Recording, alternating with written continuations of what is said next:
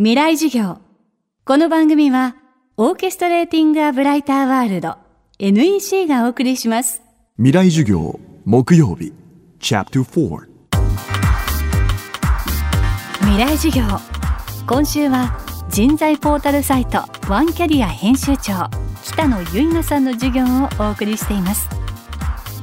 医療やテクノロジーの発展で人間の寿命が伸び逆に産業の寿命が短くなってくるこれからの時代。より豊かな人生を送るため転職は必須のものになってくると北野さんは言います。未来授業4時間目。テーマは転職で目指すゴールとは？物には値段があるじゃないですか。で値段があるから物を買えるし、物を売れると思うんですけど、同じように仕事もある側面では自分の時間っていうのを売って給料をもらってるので、何かしらの値段があるはずですよね。でもその値段がわかんないと自分のことをですね、ちゃんと魅力的に伝えられないし、適正な金額で自分を売れないですよね。なので、まあ値段を知るっていうのはすごく重要なことかなって思ってます。で、それを知るための方法っていうのは、本でも書かせていただいたんですが、あの3つの要素で整理するのがいいかなっていうふうに思っています。で1つ目が技術資産っていう、いわゆるスキルって言われるものですね。で2つ目が人的資産、人脈って言われるもの。で最後が業界の生産性って言われるもので、この3つの掛け算で自分の価値、市場価値ってのが決まるっていうふうに解釈すると分かりやすいかなっていうふうに思います。で、特に技術資産っていうものを棚卸しするっていうのが重要かなと思ってます。技術資産っていうのは専門性と経験っていう2つに分かれていて専門性っていうのは例えばマーケティングとかファイナンスとかまた編集とかまあラジオであればなんか DJ とかそういうのが一つかなって思いますね。で最後が業界の生産性でこれは例えばスポーツが分かりやすいと思っていてバスケットボールと野球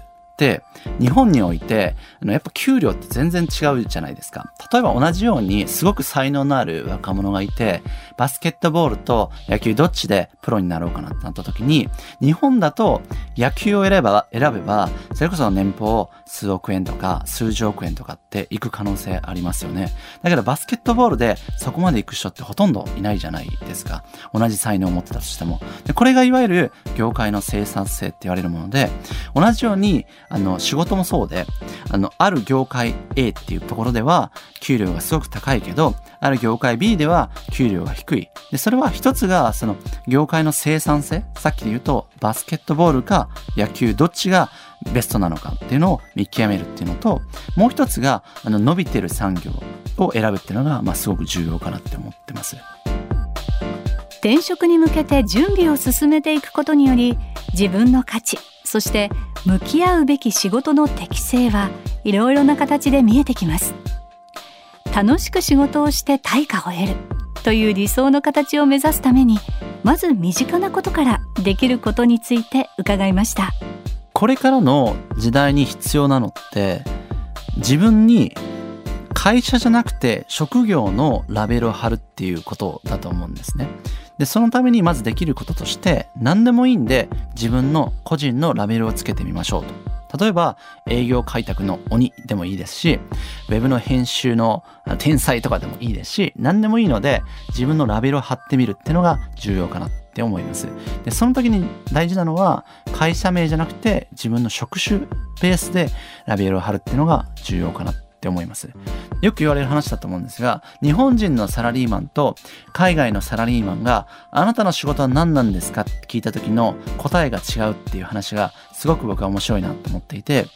日本人は株式会社 X の何々ですっていうふうに言いますと。一方で海外の人は私はマーケティングをやっている何々ですっていうふうに答えると。で、前者は会社名で自分の仕事を語ると。一方で後者は自分の職種、何をやってるかによって語るっていう、まあ大きな違いがあるかなっていうふうに思っていて、これまでは別に良かったと思うんですね。っていうのも一生で一社の会社しか経験しなかったから、会社は自分っていうのでも成り立ったと思うんですが、これからの時代っていうのは、大転職時代が来るので、一社以上の経験すること可能性が高いので、そうなると自分っていうものを定義する新しいラベルが必要ですよね。で、その最初の一歩として何でもいいんで自分のやってることに対してラベルをつけましょうっていうのが、まあ分かりやすいかなっていうふうに思います。シンプルに仕事が楽しいって思える。で、お金ももらえるっていうのが転職における最大のゴール、最終的なゴールだと思うんですね。だけどそれって、これまでは、いや、そんなことを選ばれた人しかできないっていう時代だったと思うんですけど、でも今の時代っていうのはそうじゃなくなっていて、あの、自分の好きなこととか熱中するものを持っている人でもお金を稼げる時代とか、むしろそういう人の方が注目を浴びれる時代になってきてると思っていて、で、今の若い人たちの最終的なゴールっていうのは2段階あって、まず1つ目が自由っていうのを獲得する。いつでも自分は今の会社を辞めてもあの生きていける食べていけるっていうふうに思えれば仕事において自由になれるのでその自由を獲得するでその上で本当に自分が好きなものとか熱中できるものあの夢中になれるようなもの部活のようにこう熱中できるものってのを見つけるっていうのが最終的なゴールかなっていうふうに思いますね。未来授業。今週の講師は人材ポータルサイトワンキャリア編集長北野由奈さんでした。転職のより良いプロセスそして理想の働き方を論じた北野さんの著書。転職の思考法はダイヤモンド社から発売中です。